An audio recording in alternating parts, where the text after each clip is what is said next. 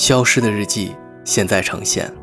各位好，我是锦纶，这里是全网独家日记分享平台《消失的日记》。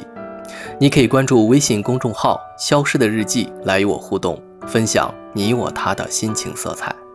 下面就开启今天的日记之旅。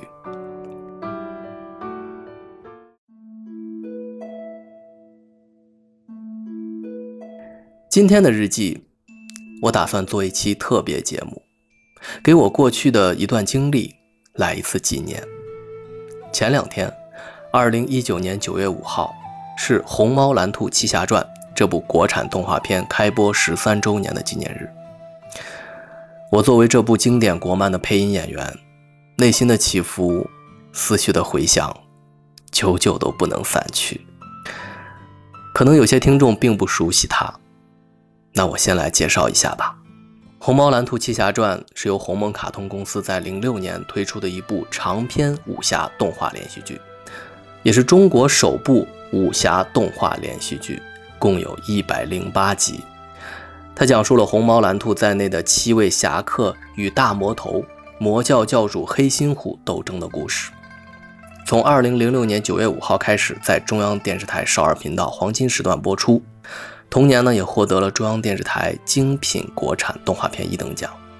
中间虽然经历了一个短暂的停播争议，但复播以后的《七侠传》依旧是好评如潮，整整影响了一代人，而且还出口到美国、韩国、非洲等世界各地。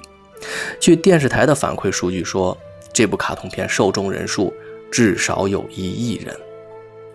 如果说这些数字，只能代表小孩子的审美，那就去看看评分吧，就一目了然了。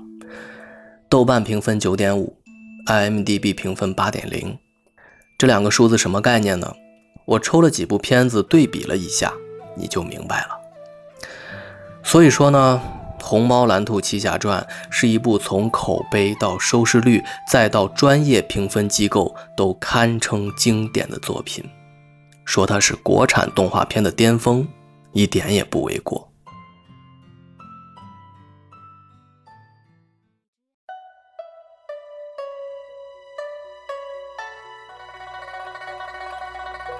大家好，我是秀秀，呃，是一名同人画手。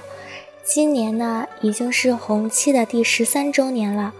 不论是童年呢，还是现在，红七都是我最喜欢的国漫作品之一。最让我感染的就是少侠公主之间那种互相扶持的感情和正派的侠肝义胆。正所谓侠之大者，为国为民。最后，希望不论是红七这部作品，还是红七想传达的精神，都能永远的传承下去。祝红蓝还能再战五十年。大家好。我是红蓝迷梁玉婉心，从七剑出鞘至仗剑天涯，从七侠铸剑至勇者归来，如今恰逢十三周年，场景幕幕，往事依依。十三年前，还是一名四年级小学生的我，被遭遇迫害的紫云剑主沙莉感动，被那句掷地有声的“世上无难事，只怕有心人”所震撼。从此，在红蓝精神的引导下，无论是一路求学还是抗击病魔，我都全力以赴。感谢红蓝武侠背后的老师们，您们创造的杰作影响并培养了一批时代的勇者。我是小卡疾风卡丁车，是红猫蓝兔十三年的老粉丝了。我从零六年追到现在，从未离开过。是七侠们教会了我许多做人的道理，让我成为了更好的自己。也让我看到了一个有血有肉的热血江湖，男儿有胆气，仗剑走天涯；女儿有剑心，柔情满山岗。纵使已过十三载，但那份江湖侠客的侠胆义气依然永留我心。这不仅是我的童年，更是一代九零后甚至零零后的时代印记。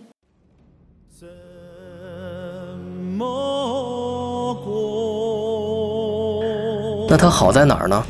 首先是剧情，武侠的剧本安排，再加上扣人心弦的情节走向，精彩纷呈又不失合理性。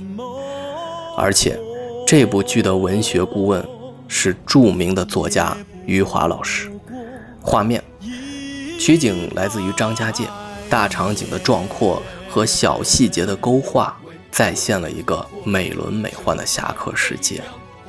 人物七剑合璧，匡扶正义，每个角色都有非常不同的性格色彩。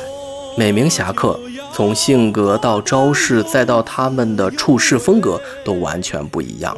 也包括魔教的反派，也都有自己的现实利益和内心柔软的表达。坏人也是人嘛，也有那些被传统动画片忽视的部分，这让角色们个个都有血有肉。音乐，从一个小小的音效 BGM，再到插曲、主题曲、片尾曲，红七用的是业内最顶尖的音乐制作团队精心的打磨。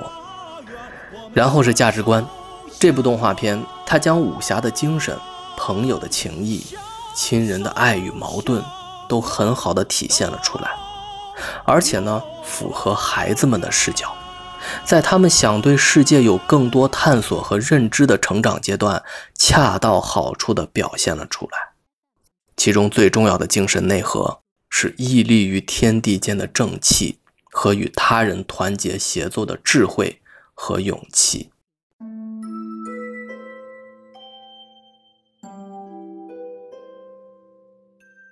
夸了这么多，再来说说我自己。我在里面呢，饰演的是最大的反派魔教教主黑心虎。记得那年我上大二，在一节配音课上，我偶然表演了一段康熙王朝的台词。当时是因为很喜欢，就经常模仿里面的台词。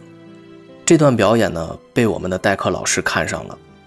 他是《红猫蓝兔》的配音导演，他觉得我的这段配音把那种苍老又孤傲的感觉完全表现出来了，给黑心虎这个角色配音会非常合适。然后我就来到了著名的红梦卡通，没用多长时间，就完全适应了。黑心虎的这个角色，当教主的感觉确实有点爽，可以经常对属下吆三喝四，动不动就使出黑心煞掌来大杀四方。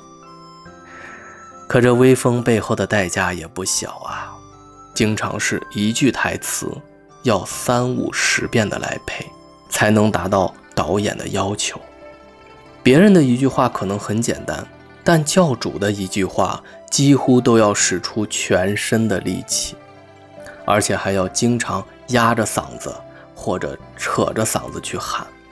一旦开工，我经常是开口配完第一句话，嗓子就彻底哑了，后面都是拖着一个哑掉的嗓子撑完一天的工作。每次夜晚回到宿舍，一个字都说不出来，不是累，是疼，很疼。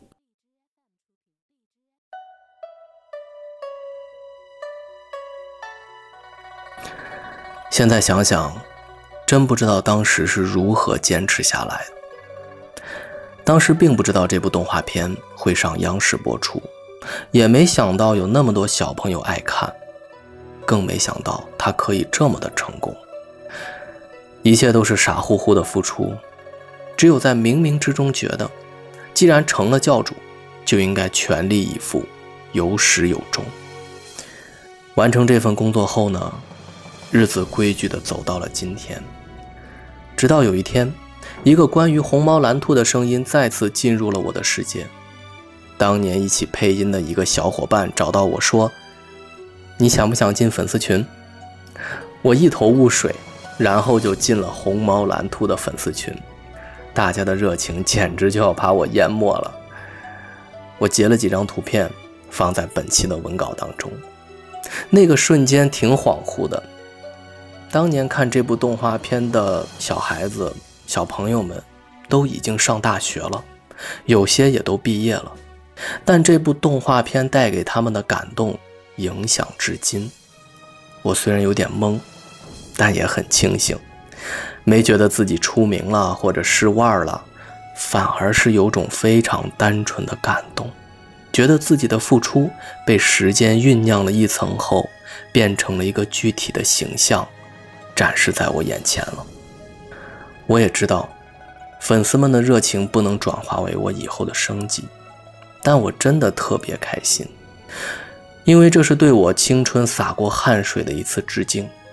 他们的每一个赞，每一句话，每一次和我交流，我都十分的珍视。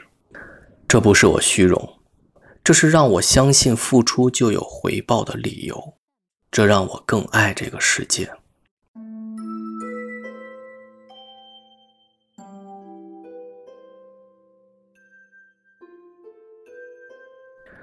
红七十三年，我只是贡献了一点微薄之力，但这对我来说意义非凡。它是我人生宝贵的一段经历，它让我相信认真做事的力量，它让我和无数家庭电视机前的少年有了一次对话。那些曾经在配音间一遍一遍撕心裂肺的创作，在漆黑的夜独自回到宿舍的落寞。在不知方向时的每一次坚持与隐忍，全部都有了意义。原来时间，他都记得。既然时间是一个好记性先生，趁我们都还年轻，为什么不再次挑战人生呢？拿出教主的气势，就算可能会失败，也许称霸武林只是空想。但你帅气的使出黑心煞掌，你不服气的要夺武林第一的姿势，已经足够的精彩，足以让世间铭记。